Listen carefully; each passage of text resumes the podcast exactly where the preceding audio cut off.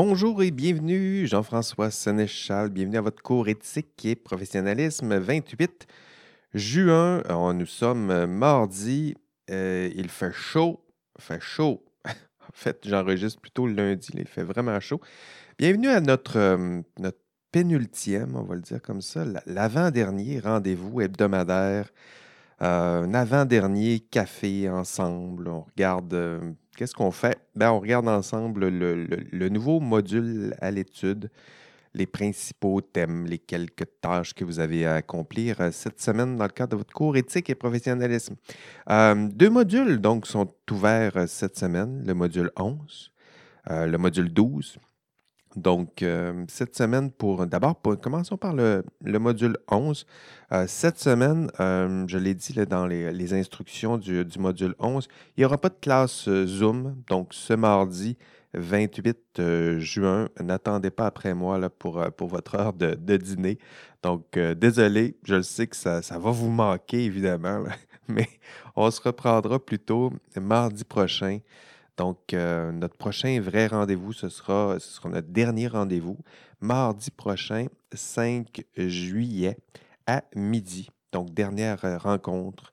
Euh, la semaine prochaine, un gros programme, conclusion, révision un peu, un beau caout aussi. On fera ça ensemble et, on se fera nos, nos adieux. Ce sera très triste. Sortez vos, mouchoirs, café et mouchoirs la semaine prochaine. Donc, pour ce module 11, commençons par ce module 11. J'ai prévu pour vous, mais d'abord ce podcast. Donc, merci de nous écouter encore en, podcast. Euh, dans ce podcast, je vais vous présenter de façon condensée quelques-uns des, principaux éléments de ce, module 11. Et ben, je vous rappelle que le podcast, c'est bien, mais ce n'est pas suffisant. Donc, après avoir écouté ce podcast, vous devrez visionner, écouter l'enregistrement de, cours. Donc, l'enregistrement dure à peu près 120 minutes, un peu moins cette semaine. Donc, un cours qui a été donné à l'hiver, hiver 2022. Euh, peut-être que cette ambiance d'hiver vous rafraîchira un peu là, ces temps de, de, très grande, de chaleur. Commençons peut-être par un rappel, le TP2. Écoutez, le TP2, c'est à remettre ce dimanche 3 juillet 23h59. Donc, euh, si vous n'avez pas pris euh, d'avance, euh, si vous avez attendu à la dernière minute, ben nous y sommes. OK? C'est là que ça se fait, c'est là que ça se passe. pour celles et ceux qui auraient peut-être aimé des, hum, rétroactions de votre professeur, mes excuses, ce sera un peu trop tard. En fait, je serai absent mercredi, jeudi et vendredi cette semaine. Donc, euh, je ne pourrais pas réviser. Si vous avez décidé de, faire tout ça euh, dans les trois derniers jours, euh, ben, pour moi, ce sera impossible de, réviser. Par contre, Janie sera, là. Donc, si vous avez des questions urgentes, des besoins de rétroaction, vous pouvez faire signe à mon auxiliaire, donc Janie. Évidemment, c'est un, privilège le rendu à ce, stade-ci de la, session. Donc, pas, euh, je, vous prierai d'être euh, patient si, jamais vous, vous lui écrivez, puis il n'y a pas de réponse, pas de suivi. Vous, n'êtes pas les seuls à, intensifier, je dirais, vos travaux à la fin de la session comme ça. Donc, euh, essayez d'être patient, essayez de faire ce que vous pouvez par vous autres même de façon autonome. Puis Janie euh, sautera peut-être dans votre TP2 pour vous aider euh, un petit peu. Donc, TP2, c'est à remettre ce dimanche, euh, ce dimanche 3 juillet, donc à 23h59. En fait, avant 23h59, s'il vous plaît. Autre date importante, l'examen. Ben oui, nous y sommes. bon, l'examen, c'est dans 14 jours, donc c'est mardi, le 12 juillet. Euh, ça va se passer de 18h30 à 20h30. Euh, j'ai ajouté aussi le, local euh, de cours de mémoire. Je dirais que c'est le Deconinck 1157. Donc, l'examen, ça s'en vient. une fois que le TP2 pour vous sera remis, donc ce que je suggère, c'est de sauter à pieds joints dans votre étude. Donc, une semaine d'études, c'est ce que, c'est ce que j'ai prévu en me disant, ben, s'ils n'ont pas étudié, s'ils n'ont pas eu le temps de réviser, au moins ils auront une semaine entre la date de, remise du rapport puis la date de, de l'examen pour au moins intensifier là leur, euh, leur étude. Donc, une semaine que vous aurez pour, pour réviser pour la plupart d'entre vous. Pour d'autres, pour identifier peut-être les objectifs de, de chaque module.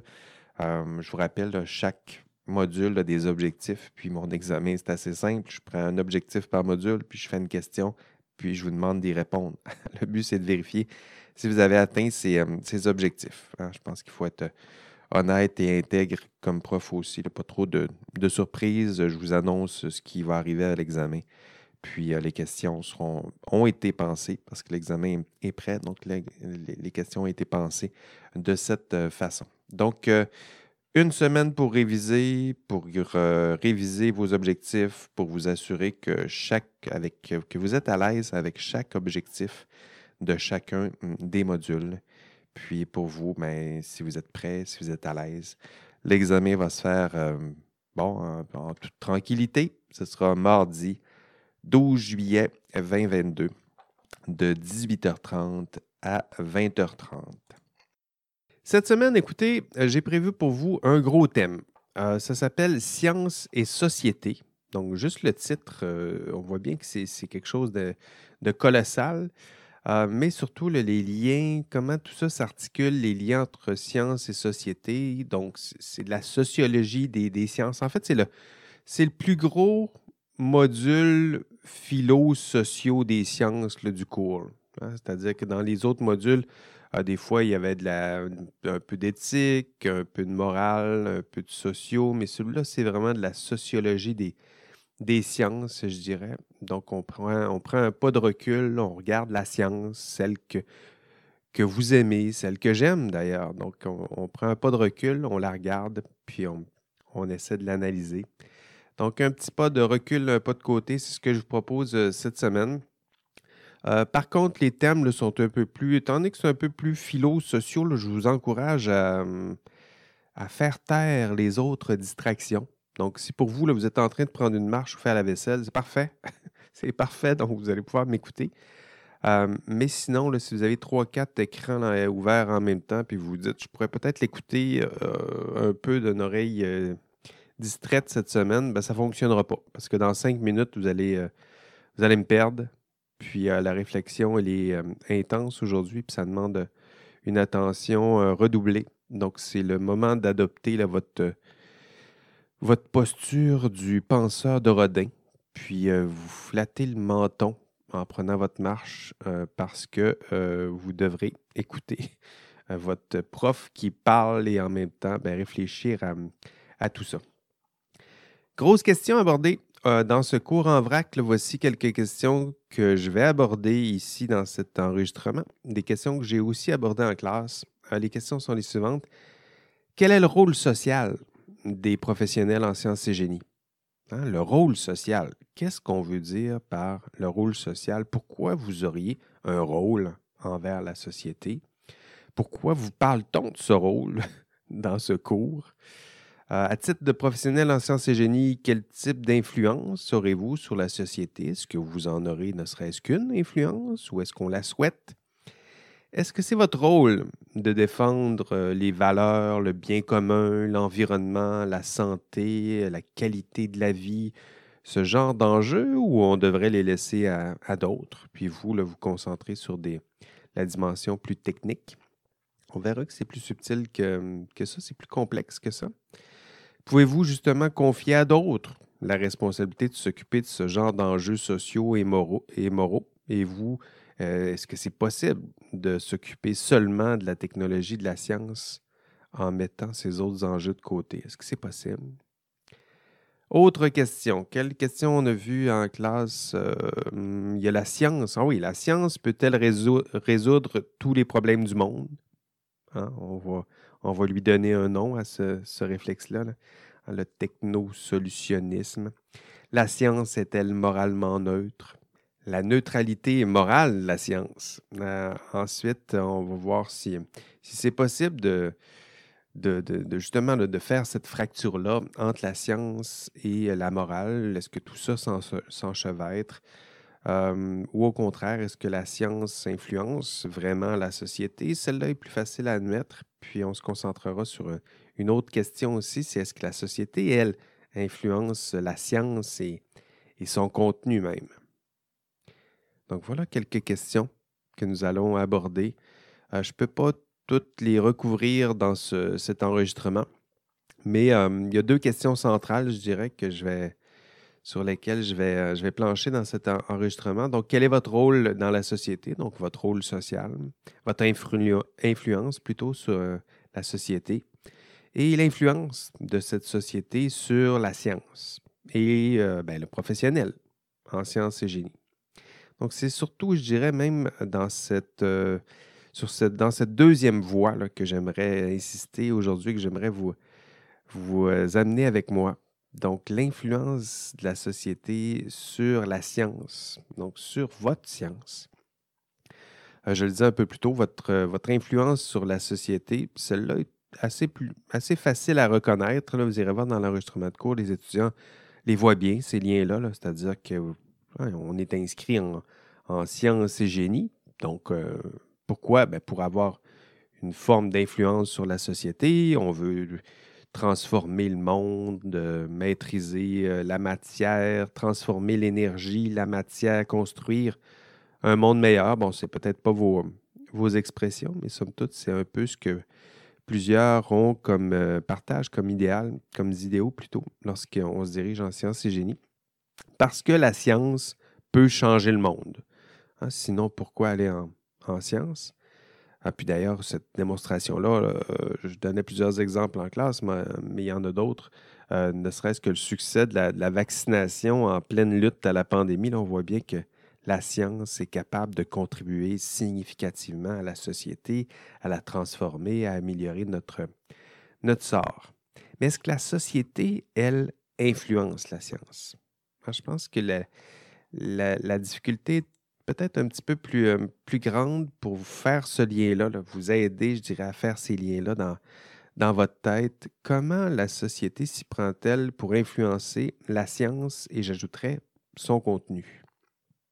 pour euh, reconnaître euh, cette, influence de la société sur la science. Il hein, faut que ça soit bien compris. on aura besoin de faire quelques distinctions. C'est des distinctions que j'ai faites en classe, mais je me permets de, les, euh, de, la redire ici en enregistrement. C'est la distinction entre science et recherche. Donc, distinguer la science, dont le contenu se veut couper de la société, et la recherche, dont le contenu puis le système de production de la connaissance est fortement lié à la, la société. Donc, commençons par la, la, science, pour être plus euh, précis. La, science, que je désigne la science ici, c'est celle qui se donne un peu en spectacle. C'est celle qui, euh, c'est un, archétype, une idéalisation euh, celle-là vous est transmise, enseignée depuis, depuis que vous commencez de parler euh, de science à, l'école. C'est-à-dire que cette science-là, le principal acteur, c'est le scientifique. Hein. c'est un archétype avec un, beau sarrau blanc. C'est, celui que vous voyez à, découverte le dimanche soir ou avec Charles Tisser. Et c'est Martin Garly. Martin Garly, c'est lui. c'est lui votre scientifique. Donc, pour lui, la connaissance, lorsqu'il parle, ce scientifique-là, la connaissance, elle est certaine.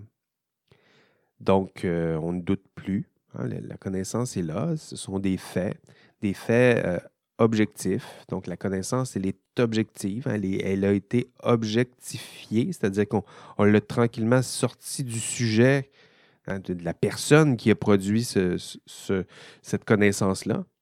Puis elle est devenue objective au sens où elle est là, c'est un objet qui se retrouve dans des textbooks, donc objective en ce sens.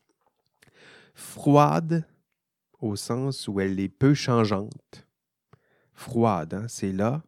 C'était peut-être hot euh, à un certain moment, c'était peut-être changeant, mais là, lorsque c'est consigné dans vos livres, là, pour un beau manuel de science, ben, c'est froid, c'est là, ça ne bouge plus vraiment. C'est apolitique. Hein, vous ne trouverez pas de traces du politique dans vos manuels de sciences. C'est asocial. On ne parle pas vraiment des liens entre science et société lorsqu'on regarde ces, ouvrages. En fait, le seul objectif social du scientifique, c'est la vulgarisation. Donc, c'est-à-dire nous instruire des vérités et faits scientifiques. Hein, vulgarise, c'est ça. C'est faire passer le savoir complexe à quelque chose, hein, nous, transmettre ce savoir complexe en quelque chose de plus simple, de plus digeste. Puis le, le seul rôle de ce scientifique social, c'est de nous transmettre cette, cette connaissance-là. Donc ça, c'est la conception, je dirais, de la science qu'on retrouve dans les textbooks, euh, vos, textbooks préférés en chimie, en physique, en génie, le, les gros livres que vous payez un peu trop cher. Donc, attention parce que dans ces ouvrages, la connaissance risque de vous sembler apolitique, asociale, mais c'est un leurre. c'est pas vrai. Ben, c'est pas vrai. Je vais faire des, nuances. en fait, si le savoir, il paraît à ce point-là asocial ou apolitique, c'est justement parce que le processus de production, de diffusion de la connaissance, euh, ce processus-là, réel, qui est la recherche, on y arrive, ce processus-là a été progressivement et méthodiquement et méthodologiquement, je dirais, on a effacé les traces de tout ça. Hein, on a effacé les traces du social, du politique, de, de nos failles humaines. On a tout c'est ça, et on a concentré le seul contenu rationnel et on le consigne dans un ouvrage qu'on appelle un textbook. C'est intéressant, ça vous permet d'accéder rapidement au savoir, à ce savoir qui est un peu plus, qui est froid, objectif, mais attention encore une fois, c'est un leurre parce que si vous pensez que la science c'est ça, bien, vous avez oublié le processus qui a mené à ces précieux faits qu'on vous enseigne dans ces, dans ces textbooks. Et on le verra un peu plus tard, la science ne réussit jamais complètement, même dans vos textbooks, que je dirais, à effacer complètement les, euh, les traces de la société ou du politique, hein, de la société dans, dans, laquelle ce savoir il a été euh, conçu. je vous donnerai quelques exemples un peu plus tard. Rappelons-le donc, le scientifique, ce Martin Carly, hein, c'est une construction sociale. Il n'existe que dans notre tête, parce que si vous vous promenez autour de vous à l'université, allez vous promener au Vachon, au Pouliot, euh, vous allez voir qu'il n'y en a pas beaucoup qui ressemblent exactement à ce, concept-là du scientifique. D'ailleurs, on fait faire un test, j'en parlais un peu en classe, ça s'appelle le DAST test. DAST. DAST pour Draw a Scientist Test. Donc, on fait, dessiner des, scientifiques à des, à des jeunes. Euh, puis vous allez voir, plus les jeunes, bon, les jeunes, on leur fait faire des dessins. On leur dit seulement, dessine-moi un scientifique. Puis au début, hein, lorsqu'on fait faire ce genre de dessin-là, au moment où ils commencent à dessiner, c'est très flou. Il n'y a pas vraiment de. Ils ne savent pas exactement c'est quoi. Mais tranquillement, il y a une image qui se forme, puis qui se, qui, se définit, qui se, hein, qui, qui se peaufine. Puis, de plus en plus, euh, ces étudiants-là se rapprochent du niveau euh, universitaire. De plus en plus, ils ressemblent à Martin Carly. C'est pas compliqué, là. Donc, la science, ce n'est pas exactement cette caricature. Hein. Le scientifique n'est pas toujours ce Martin Carly. En, fait, si vous promenez autour de vous, ce n'est pas seulement des, parce que lorsqu'on fait dessiner des, des, scientifiques à ses enfants, on se rend compte qu'il y a toujours les mêmes traits qui reviennent. C'est-à-dire que c'est toujours un homme, il est blanc, il a une barbe, euh, il a des lunettes, c'est sûr, il crie Eureka, il a son sarrau blanc. Mais oui. Puis il est entouré de matériel scientifique. C'est intéressant, mais ça reste un archétype parce qu'en recherche, si vous, promenez autour de vous, vous allez voir, ce ne sont pas seulement des hommes, ce ne sont pas seulement des blancs l'apport du sarreau, euh, des fois, lorsqu'ils rentrent dans le laboratoire, mais encore une fois, vous les trouverez surtout à côté, avec euh, leurs habits du dimanche, peut-être, pour les plus, les plus respectables. mais le sarreau est rarement porté aussi fréquemment. Euh, on ne crie pas Eureka souvent dans une, dans une carrière de recherche. Souvent, c'est des, des petits pas où on publie, on fait des travaux, mais c'est rarement ce genre de, de découverte là, subite.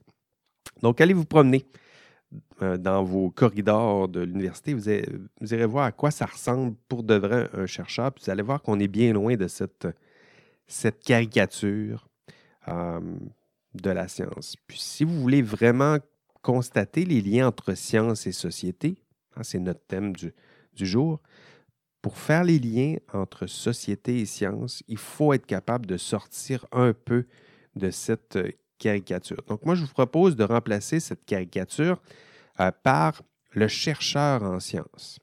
Hein, c'est lui, c'est avec lui que vous pourrez voir avec plus d'évidence de, euh, ce que sont les liens entre société et, science. Hein. Le chercheur, pas Martin Carly, le chercheur.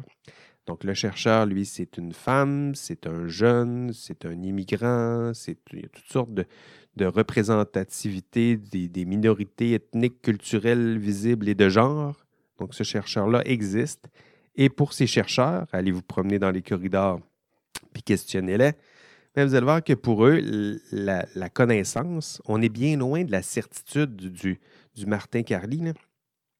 Pour lui, il doute, euh, il doute de tout, y compris euh, ses propres recherches, y compris les propres prémices de son propre euh, champ de recherche. Hein, pour lui, la connaissance, elle n'est pas objective, elle est subjective au sens où la connaissance est liée à un sujet, sujet au sens là, de un sujet humain, donc une personne subjective, c'est ce que ça veut dire. Donc pour lui, la connaissance, elle est liée à une personne. Hein, lorsqu'il publie d'ailleurs, vous irez voir des, écrits, lorsqu'un chercheur parle de la science, il ne dira pas tel fait scientifique, il va dire tel fait scientifique, entre parenthèses, Sénéchal et al. ou Sénéchal et ses collègues. Puis hein, on, associe une partie de la connaissance qui, elle, n'est pas encore consensuelle, mais a été démontrée par telle équipe. Donc, vous voyez le lien entre le fait et la personne qui a démontré ce fait, ça, on se rapproche déjà plus de la, recherche. Et pour lui, le chercheur, ben, ses activités, euh, activités sont directement reliées aux politiques et enjeux sociaux. Donc, allez discuter avec les chercheurs autour de vous. Et euh, en ce moment, ils lisent les budgets. on est là-dedans en ce moment. -là. Dernier budget, euh, on va aller lire le budget. Puis, il est sorti récemment. Puis, on va aller voir c'est quoi les intérêts où s'en va le financement. Euh, et le but pour les chercheurs, c'est aussi d'aligner ces intérêts de recherche avec euh, le financement. Euh, parce que si on veut financer de la recherche, il faut aussi s'aligner avec là où le, le financement sera. Donc, comment le faire? Puis vous allez voir, selon les époques, les, les, différents champs du savoir vont, vont changer. Là où le politique finance certains champs du savoir. Ça, ça peut varier à travers les époques. À une certaine époque, c'était peut-être l'optique photonique. Il y a quelques années, les données massives, euh, l'intelligence artificielle, c'est quand même assez récent. Euh, COVID-19, ben, pendant deux ans, le, financement était là. Donc, si vous voulez savoir où sont où est le financement? Il est là où les intérêts du politique sont et où sont les intérêts des chercheurs? Ben, c'est là où le financement est. Donc, euh, ce, lien-là entre société et politique, il faut euh, vous l'approprier. Hein, ces champs du savoir sont promus par les bailleurs de fonds parce que ces champs de la recherche sont prometteurs d'un monde meilleur. Hein, donc, ce n'est pas pour rien il finance cela parce que ça se rapproche des conceptions du bien commun, celles des gouvernements en place. Donc, vous le voyez, le lien entre science et société. Donc, pour bien saisir ces liens, cette influence de la société sur la science, vous, vous devez vous rappeler de cette distinction, science ou scientifique et chercheur. La science, celle que vous voyez dans vos manuels scientifiques, vos textbooks, mais la, cette science, elle est d'abord recherche. cette recherche est liée à des enjeux sociaux. Elle a été influencée par la société, notamment via le financement de la recherche. Et ces traces vont, euh, on va retrouver ces traces de la société ou des intentions de la société jusque dans le contenu euh, de la science. En fait, ce que je vous dis, c'est que même cette science, parce que ça arrive souvent lorsqu'on parle de science, science pure et dure, hein, on s'imagine cette science qui, serait coupé de la société, qui serait préservé des influences, hein, qu'on serait, on serait capable de l'enfermer avec des murs étanches dans un laboratoire. Mais cette science pure, elle est, même elle, elle est liée aux politiques. Elle est liée aux enjeux sociaux. Elle laisse les traces de son époque, hein, de l'époque et de la société dans laquelle elle a été euh, produite. Cette recherche en sciences influence la société, donc elle tente de la transformer, tente de créer un monde meilleur, et la société, elle aussi, influence cette recherche euh, afin qu'elle euh, contribue à la conception, je dirais, du bien commun promu par le pouvoir ou la société en place. Et la question, si vous admettez tout ça, donc je raconte plein de choses, mais si vous vous acquiescez là, avec, euh, depuis tout à l'heure en m'écoutant, ben, la question est la, question suivante et celle-ci. Est-ce que la recherche, influencée par la société dans laquelle elle a été conçue, influence en retour la science que l'on retrouve dans vos textbooks. Je pense que c'est ça le défi intellectuel le plus grand. Ben, si on admet que la société peut s'introduire dans la recherche via le financement, via toutes sortes de, procédures, est-ce que cette intention peut se retrouver jusque dans nos textbooks que l'on croit neutres, objectifs, euh, froids? Hey! Mais écoutez-vous encore, là. Je vous l'ai dit, fermez vos, fermez euh, vos, écrans là, parce qu'il euh, faut, euh, faut, faire un effort aujourd'hui. Je vous l'ai dit, ça allait être plus compliqué. il y a une partie de la réflexion. Mais je vous sens. Je sens que vous, vous m'écoutez. D'ailleurs, dans le cours, ben, vous irez voir l'enregistrement de cours. C'est intéressant de voir comment. C'est pas la première fois que je donne ce cours-là. Puis dans mon cours, les étudiants sont très attentif. Puis je ne les lâche pas parce que c'est quand même pas simple ce que, ce que je suis en train d'expliquer. Puis pour certains, ce, pas de recul sur la science, c'est loin d'être naturel. Ce que j'essayais de vous démontrer, c'est l'influence de la société sur la science. Est-ce que la société, l'influence de la société, est-ce que ça peut se trouver un chemin jusque dans vos textbooks? Et vous irez voir dans l'enregistrement de cours, euh, j'ai donné plusieurs exemples. Hein. L'exemple que, le premier exemple, peut-être le plus spectaculaire, c'est, l'exemple de Lysenko, hein, un chercheur en plein régime socialiste soviétique. Puis vous irez voir euh, dans un chercheur qui est dans une société euh, socialiste, à quoi ça ressemble et à quoi ressemble la science dans un régime communiste. Puis après cet exemple-là, euh, ben vous irez, vous, oserez me dire que la société ne se trouve pas une place jusque dans les livres de science. Écoutez, après l'affaire des Enco, à cette époque-là, si vous aviez eu accès à un textbook de science euh, en génétique, par exemple, vous auriez trouvé des expressions dans votre livre de science comme euh, la génétique mendélienne, qui était devenue, on appelait ça la génétique, euh, la science prolétarienne de l'hérédité. Donc, c'était des termes qui étaient utilisés à l'époque. Mais pourquoi ça existe? Parce que le scientifique agit dans une, société à l'époque, puis le financement, si vous vouliez faire de la recherche dans ce, régime, il euh, ben, fallait, fallait trouver des, des accointances avec le régime politique en place. Puis, ben, il, y avait des, il y avait des traces de cette influence-là jusque dans les textes book. Autre exemple que j'ai cité en classe, c'est l'exemple de Alan Turing. Donc, Alan Turing, probablement que vous le connaissez, si vous avez un peu de... Ben, vous le connaissez probablement tous, je dirais, parce que ça fait partie de la, culture scientifique de base. Donc, Alan Turing, c'est euh, l'inventeur du Turing Test. Peut-être en avez-vous euh, entendu parler avec euh, l'intelligence artificielle pour distinguer une intelligence artificielle d'une intelligence réelle ou naturelle, je vais le dire comme ça. Euh, ben, il avait inventé le, Turing Test, mais euh, je dirais que sa, carrière, donc c'est un mathématicien, c'est un mathématicien hors norme, puis il était qualifié hors norme dès ses, premiers travaux. Donc en 1936, c'était lui qui était le, le créateur, idéateur de la, du machine learning, à peu près. Aujourd'hui, c'est un langage qu'on utilise en, intelligence artificielle, mais à l'époque, c'est lui qui concevait ce genre de, théorie-là. On était bien loin de ce qu'on fait aujourd'hui. Euh, héros de guerre en 1939. Si j'ai quelques dates devant moi, je vais vous les donner. C'est lui qui a décrypté euh, les communications allemandes. Peut-être avez-vous vu le, film qui, qui décrit exactement ça, comment il s'était pris pour euh, décrypter les communications allemandes.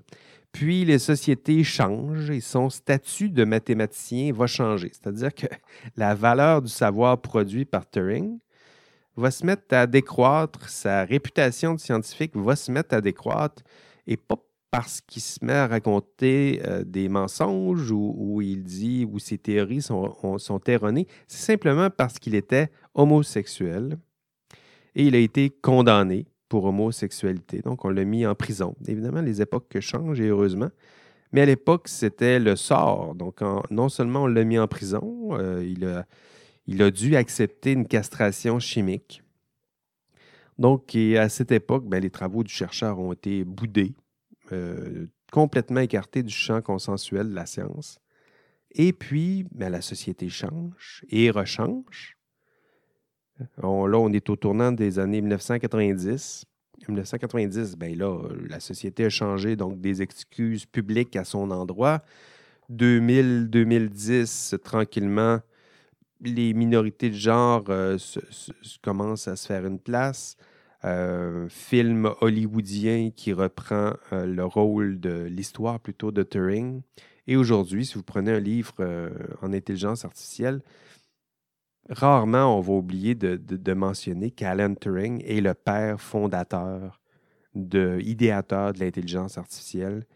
Et pourquoi tout ce drôle de chemin? Hein, parce que la société change, parce que les chercheurs changent, les chercheurs sont des humains, ils sont influencés par leur père, mais aussi par la société dans laquelle ils vivent. Euh, ils sont influencés par la morale, la conception du bien commun de leur époque.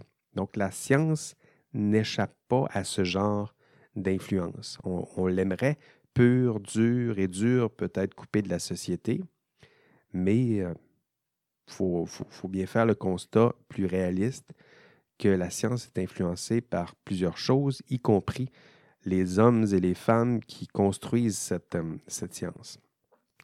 Autre exemple, celle-là je l'aime bien, euh, comment la société s'influence jusque dans vos textbooks? Mais l'exemple que j'ai donné en classe, c'est celui de, Carl von Linné. Hein, avez-vous peut-être vu la, classification Linné euh, des, espèces? Donc, si vous avez fait un peu de biologie, c'est sûr que vous avez vu ce, beau grand tableau taxonomique. Donc, c'est vraiment un superbe tableau où tous les euh, règnes du vivant sont représentés avec plein de beaux mots en latin.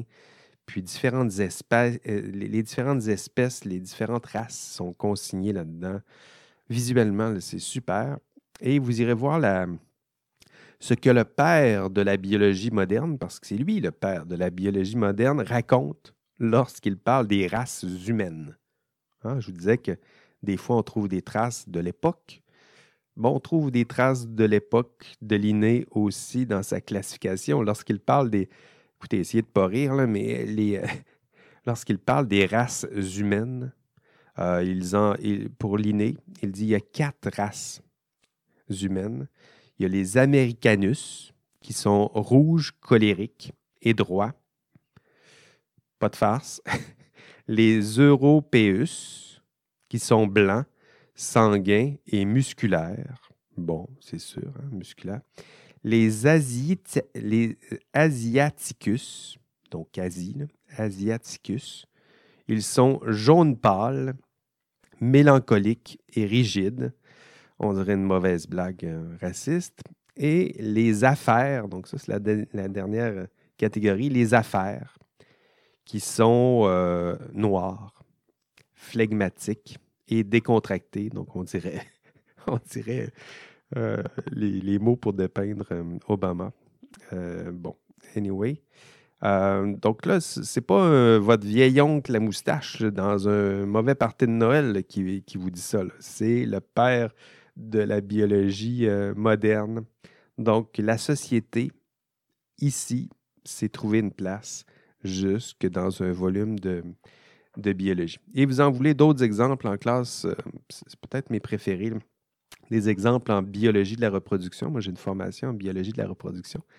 C'était toujours intéressant de voir le langage euh, pour parler des embryons et des spermatozoïdes. Euh, ça reflétait, et ça reflète encore lorsqu'on regarde de, la biologie de la reproduction, souvent le langage reflète un peu le discours de l'époque. Ça ressemble à des espèces d'histoires de princes et princesses. Donc, d'un côté, on a notre, ovule passif qui prépare le nid et il attend passivement son prince euh, spermatozoïdo euh, charmant.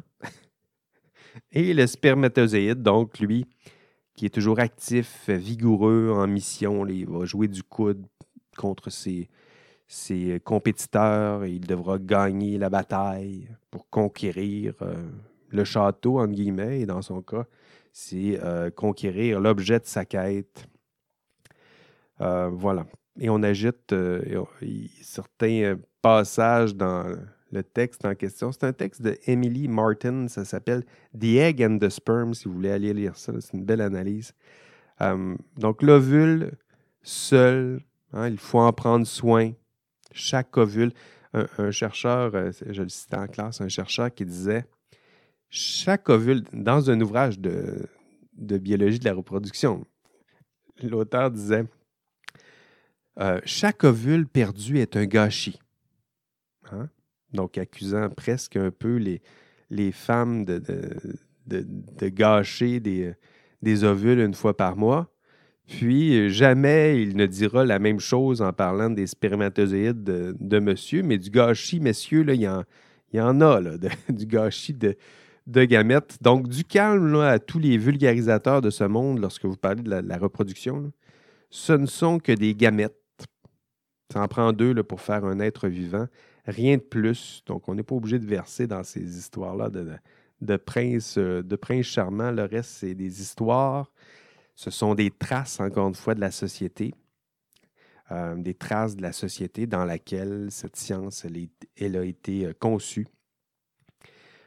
Et ces chercheurs qui écrivent des textes de science sont là aussi influencés par leur époque, par les, je dirais, les myopies et les préjugés de leur époque. Et, bon là, c'est une longue démonstration, mais si vous admettez que cette science du passé euh, laisse des traces de l'époque, ben, il, y a, moyen de se poser la question aujourd'hui. Hein, qu'est-ce qui va rester? Quelles sont les traces de notre époque et de notre société qui que nous sommes en train d'introduire dans la science et son contenu? Quelles sont les valeurs, les myopies, les préjugés de notre société et de notre époque? Puis quelles sont ces valeurs et myopies qui vont laisser des traces jusque dans vos, textbooks euh, ou les textbooks que vos enfants liront dans, dans quelques années lorsqu'ils seront eux aussi à l'université, évidemment? Donc, influence de la société sur la science. Hein, c'était notre première démonstration. Écoutez-vous encore? Hein? Allô? C'est vraiment bizarre de, s'enregistrer comme ça puis de vous parler euh, avec un décalage, mais euh, j'ai l'impression quand même d'en avoir réveillé quelques-uns. Donc, dans le cours, vous irez voir, j'explique euh, une autre thèse, celle voulant que la science elle aussi influence la société. Donc, la société influence la science. Et l'autre thèse, mais la science influence la société. Et que, conséquemment, donc si la science influence la société, bien vous, qui incarnerez bientôt la science en exerçant euh, la profession en sciences et génie, peu importe le domaine des sciences et, du génie, bien vous aussi, vous influencerez la société. Hein, c'est là où se trouve l'idée de rôle social. Vous allez influencer la société. Maintenant, quel type d'influence voulez-vous euh, donner? Évidemment, lorsqu'on parle des liens entre science et société, l'idée d'une science qui influence la société, c'est plus facile à concevoir, à admettre. Euh, une science qui serait engagée hein, au service de la société. On parle des professionnels en sciences qui sont prêts à servir, qui se mettent au service des projets sociaux les plus enthousiasmants, qui sont là, qui sont prêts à se mettre au service des, valeurs euh, du bien commun, euh, des valeurs et des conceptions du bien commun peut-être promues par leurs futurs employeurs. Donc ça, nous en, nous euh, parlerons aussi dans l'enregistrement de cours, puis je vous invite à, aller consulter cette, cette partie. Mais la, la, partie sur laquelle je voulais insister aujourd'hui, c'est l'idée que, que ces valeurs ne sont pas toujours explicites. Hein, parfois, les valeurs et projets sociaux sont cachés au cœur même de la science et des outils technologiques que vous allez bientôt développer. Hein, vous vous dites, moi, je vais produire tel objet, je vais contribuer à tel champ de la science, mais ce faisant, au cœur même de ces outils, au cœur même de ces projets, il y a des valeurs. Hein, de, de, décider de concevoir une chose, de modifier une chose, de développer une chose, c'est euh, c'est pas innocent. Hein. C'est-à-dire qu'au cœur même de cette intention-là, si on prend la peine de l'examiner, vous irez voir qu'il y a là aussi des valeurs morales, sociales qui, qui s'y cachent. Hein. Lorsque vous, donnons des exemples, lorsque vous construisez des ponts, des routes, ben, vous ne faites pas seulement construire des ponts et des routes. Vous vous mettez au service, je vais essayer de le reformuler comme ça, vous vous mettez au service d'une conception du bien commun, d'une conception de la vie bonne, d'une conception de ce que serait la ville idéale, de ce que devraient être nos modes de transport. Hein, ce ne sont pas seulement des, objets techniques. Vous vous mettez au service de certaines valeurs. Ne faites pas seulement construire une route, vous vous mettez au service d'une autre personne qui, elle, s'est dit que construire une route, c'est une bonne chose. Et peut-être vous sacrifiez d'autres valeurs. C'est ça, c'est là où on, est dans l'éthique et la morale. En choisissant ces projets, ces valeurs, vous tassez d'autres valeurs. Si, euh, et si vous ne, vous ne faites pas l'effort d'y réfléchir un peu, ben, tout ça reste caché dans vos projets de construction de ponts et, de routes.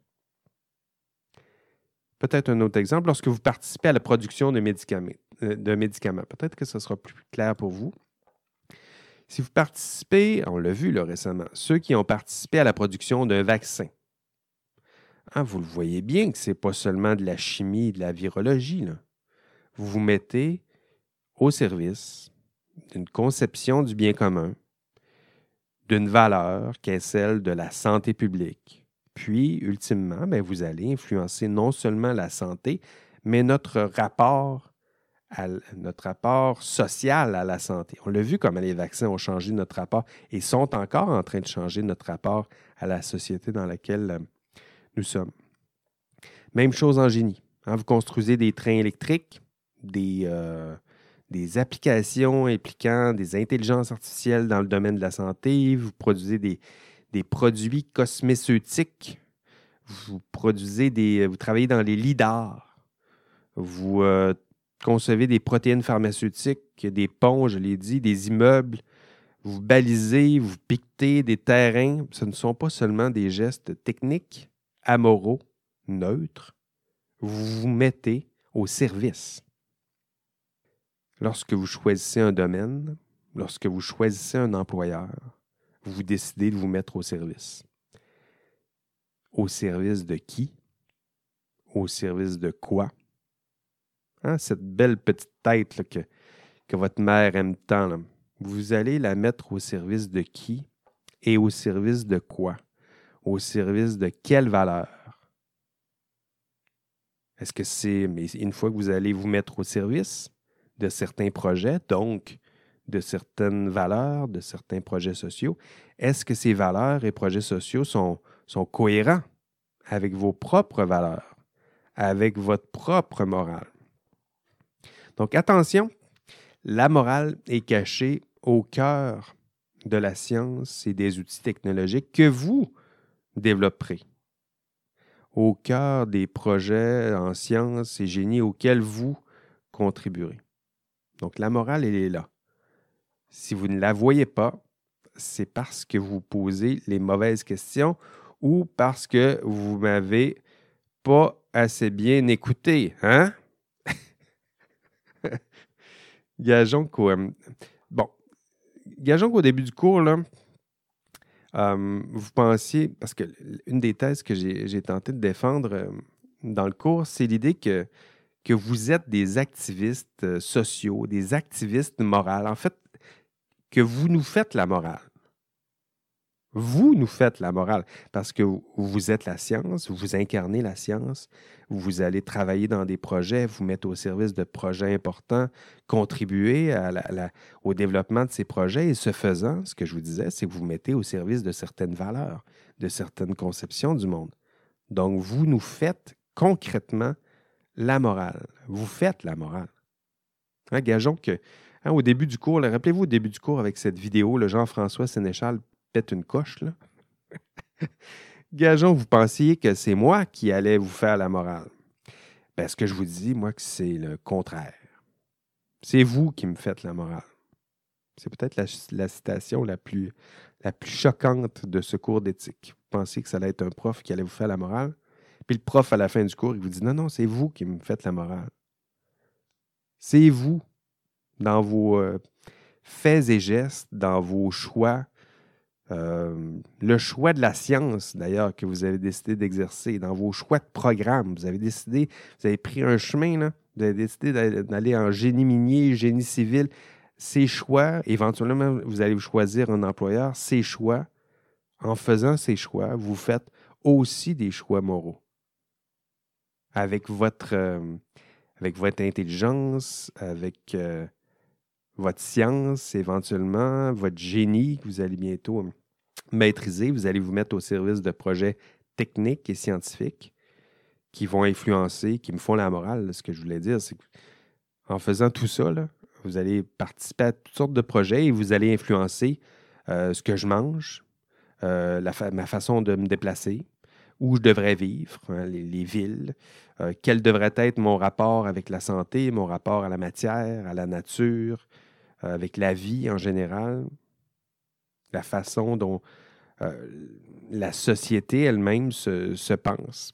Donc, pensez la, si vous voulez, si vous avez encore des doutes sur votre, votre influence, pensez à l'influence aux, ben, aux, inventions peut-être les plus importantes de l'histoire de la science. Hein. L'automobile, l'avion, la vaccination, plus récemment l'Internet, les réseaux sociaux. Vous le voyez bien que ces technologies influencent ce que nous sommes, vous voyez bien que ces technologies nous, euh, nous prescrivent un peu ce qu'est, ben, au moins font la promotion d'une certaine conception du bien commun, du, d'un monde idéalisé. Hein. Les, réseaux sociaux, c'est aussi la promotion d'une, façon de communiquer, d'être. Et vous le voyez que ça transforme la, la société.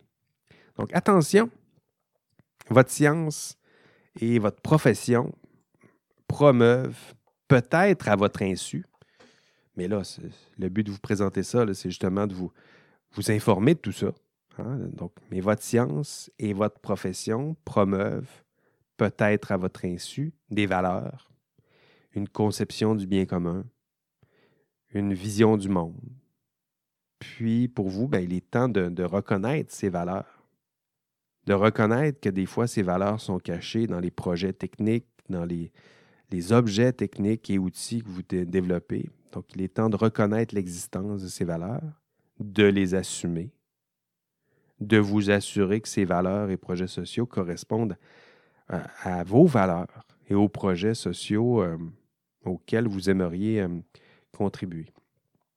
Pour euh, les deux auteurs que nous avons vus dans le cours, donc Calon et là, ces deux sociologues, hein, ces deux sociologues sciences et de la technique, euh, c'est eux qui vous disent que vous êtes carrément des activistes euh, sociaux. Donc, vous irez voir un peu dans le détail qu'est-ce que ça veut dire. Euh, c'est-à-dire que, évidemment, lorsqu'on dit l'expression activiste social, on ne pense pas nécessairement à un, geek des sciences et du génie. on pense plutôt à, je ne sais pas, je dirais plutôt le campus social, sociologie, anthropologie, plus le, volet. le volet social, je dirais, du campus U Laval. Et pourtant, et pourtant, ben, nous dit Callan est là. Et pourtant, vous êtes d'une certaine façon des, activistes sociaux. C'est-à-dire que la seule différence entre Greta Thunberg et, vous, c'est que vous, vous ignorez à quel point vous influencez euh, le monde dans lequel bientôt nous allons vivre. Hein? Elle le sait. Habituellement, les gens qui ont une formation plus sociaux, de gauche, philo, anthropo, et ils, aiment ces, liens-là entre la société, ces enjeux-là sociaux, veulent intervenir, veulent changer le monde, alors que vous, vous changez concrètement le monde, transformez le monde, la matière, mais vous ignorez que vous avez aussi euh, des impacts sociaux, moraux, que vous faites la promotion de certaines valeurs. Une question euh, importante euh, se pose à la toute fin de cette, cette, démonstration. Quelles sont les valeurs que vous souhaitez promouvoir en sciences et génie? Ah, Ce n'est pas seulement je vais exercer ma profession en sciences et génie, c'est que je vais faire la promotion de certaines valeurs à travers l'exercice de ma profession en sciences et génie. Vous pouvez exercer votre science et votre profession en sciences et génie en ignorant les valeurs qui s'y cachent. Euh, vous vous mettrez euh, peut-être aveuglément au service d'un employeur ou de projets qui ne correspondent pas à vos valeurs, peut-être. Euh, je souhaite le contraire. Exercer la profession en sciences et génie en vous assurant que les valeurs promues sont les vôtres et que votre rôle, et qu'en exerçant plutôt votre rôle, vous puissiez contribuer à construire la société dans laquelle vous, vous souhaitez euh, vivre. Que ferez-vous au cœur de l'exercice de la, profession en sciences et génie pour justement influencer et transformer la société de, demain? Ben, vous en avez le pouvoir, en tout cas. Vous pouvez euh, la transformer. Le pouvoir, donc. Et encore, ça revient à cette ritournelle. Le pouvoir et euh, la responsabilité qui l'accompagne, évidemment. OK, c'était ma, présentation aujourd'hui. À la fin de ce module, euh, vous devriez être capable, donc évidemment en consultant l'enregistrement de cours, je ne pense pas que vous pouvez vous contenter de, ce, cours enregistrement. Euh, donc à la fin du module, vous devriez être capable d'expliquer ce qu'est le déterminisme technologique et la neutralité morale de la science. Donc, deux concepts que j'ai utilisés aujourd'hui ben, dans ma présentation audio, sans nécessairement prendre le temps de les définir euh, rigoureusement. Donc, vous irez voir la, présentation, euh, notamment pour bien distinguer ces, deux concepts. Euh, dans ce module, vous devriez être capable d'énoncer les principaux arguments permettant de déconstruire les mythes que sont le mythe du déterminisme technologique et de la neutralité morale de la science. Donc, encore une fois, c'est des mythes que j'ai là aussi tenté de, d'attaquer, je dirais, dans ma présentation, mais en même temps avec moins de, d'analyse et de logique systématique que j'ai, j'ai utilisé dans, ma présentation. Donc, pour vous, ce sera une belle, une belle deuxième utilisation de ces concepts lorsque vous irez visiter les, ou consulter plutôt l'enregistrement de cours. À la fin de ce module 11, vous devriez aussi être capable d'identifier, troisième objectif, d'identifier les valeurs, idéaux, projets sociaux et, environnementaux promus dans les projets scientifiques et techniques auxquels vous contribuerez. Donc ça, c'est intéressant. Donc, pratiquez-vous à faire ce lien-là. D'ailleurs euh, ouvert un, forum exactement avec ce genre de questions-là. Quel sera votre futur projet, technique, outils scientifiques. Donc, vous allez contribuer. Là. Technique. Donc, vous avez quelque chose, une idée pour transformer un peu le monde. Essayez de vous habituer déjà à identifier les valeurs, les idéaux euh, qui se cachent peut-être derrière ces objets qui vous semblent peut-être uniquement techniques, jusqu'à ce que je vous pose la question. Donc, être capable aussi de reconnaître, ça c'est le quatrième objectif, de reconnaître les conséquences sociales découlant de l'activité du professionnel et euh, conséquemment le rôle de ce dernier dans ce contexte. Donc, être capable de voir à travers les projets, hein, vous allez bientôt contribuer à des projets scientifiques, techniques, quels seront ces projets, quelles seront les valeurs promues à travers ce projet, mais aussi, il faut avoir la, lucidité de voir que chacun de ces projets se fait pour euh, euh, fait la promotion de certaines valeurs et parfois se fait au détriment de certaines autres valeurs. Donc, si on veut parler d'éthique, en l'abordant via la lorgnette de la science et de la technologie, il faut faire cet exercice. Je souhaite contribuer à la science et au génie à travers certains projets. Quelles sont les valeurs et idéaux promus à travers ce projet? Quelles sont les valeurs et idéaux peut-être sacrifiés ou euh, mis en second, peut-être, euh, qui, sont, qui sont liés à ces, ces projets et outils techniques? Donc, allez consulter les, exercices ou les questions que j'ai préparées dans, ce, dans les forums du, euh, de ce module. Puis, revoir les questions reviennent, puis allez vous servir aussi des, exemples cités par les autres pour bien assimiler ce genre de, concept. Voilà, c'est tout. Euh, merci d'être là euh, chaque semaine. on se revoit la semaine prochaine. Donc, dernier module pour prendre un dernier café ensemble. Ce sera donc euh, mardi prochain, 5 juillet, à midi. Dernière rencontre, encore une fois au programme. Euh, conclusion, révision, un caout épique pour celles et ceux qui seront euh, présents.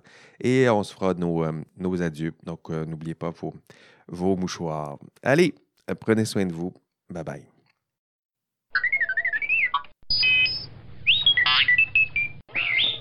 L'indice cette semaine. L'indice cette semaine, c'est un ouvrage qui a influencé euh, une partie du contenu de ce module 11. Euh, l'ouvrage s'appelle La vie de laboratoire. Donc, c'est un, ouvrage écrit par le sociologue Bruno Latour. Belle petite plaquette. Si vous vous intéressez à la science, à la recherche, puis à cette, approche-là un peu euh, de côté, en diagonale, ce regard sur la, science et son contenu, son contenu je vous suggère de commencer par ce, genre d'ouvrage. C'est de la philo des sciences, mais euh, pour les, euh, initiés, surtout pour ceux et celles qui ont déjà les pieds euh, dans la recherche en sciences. Donc, l'indice cette semaine, Bruno Latour, La vie de laboratoire. Allez, bye bye.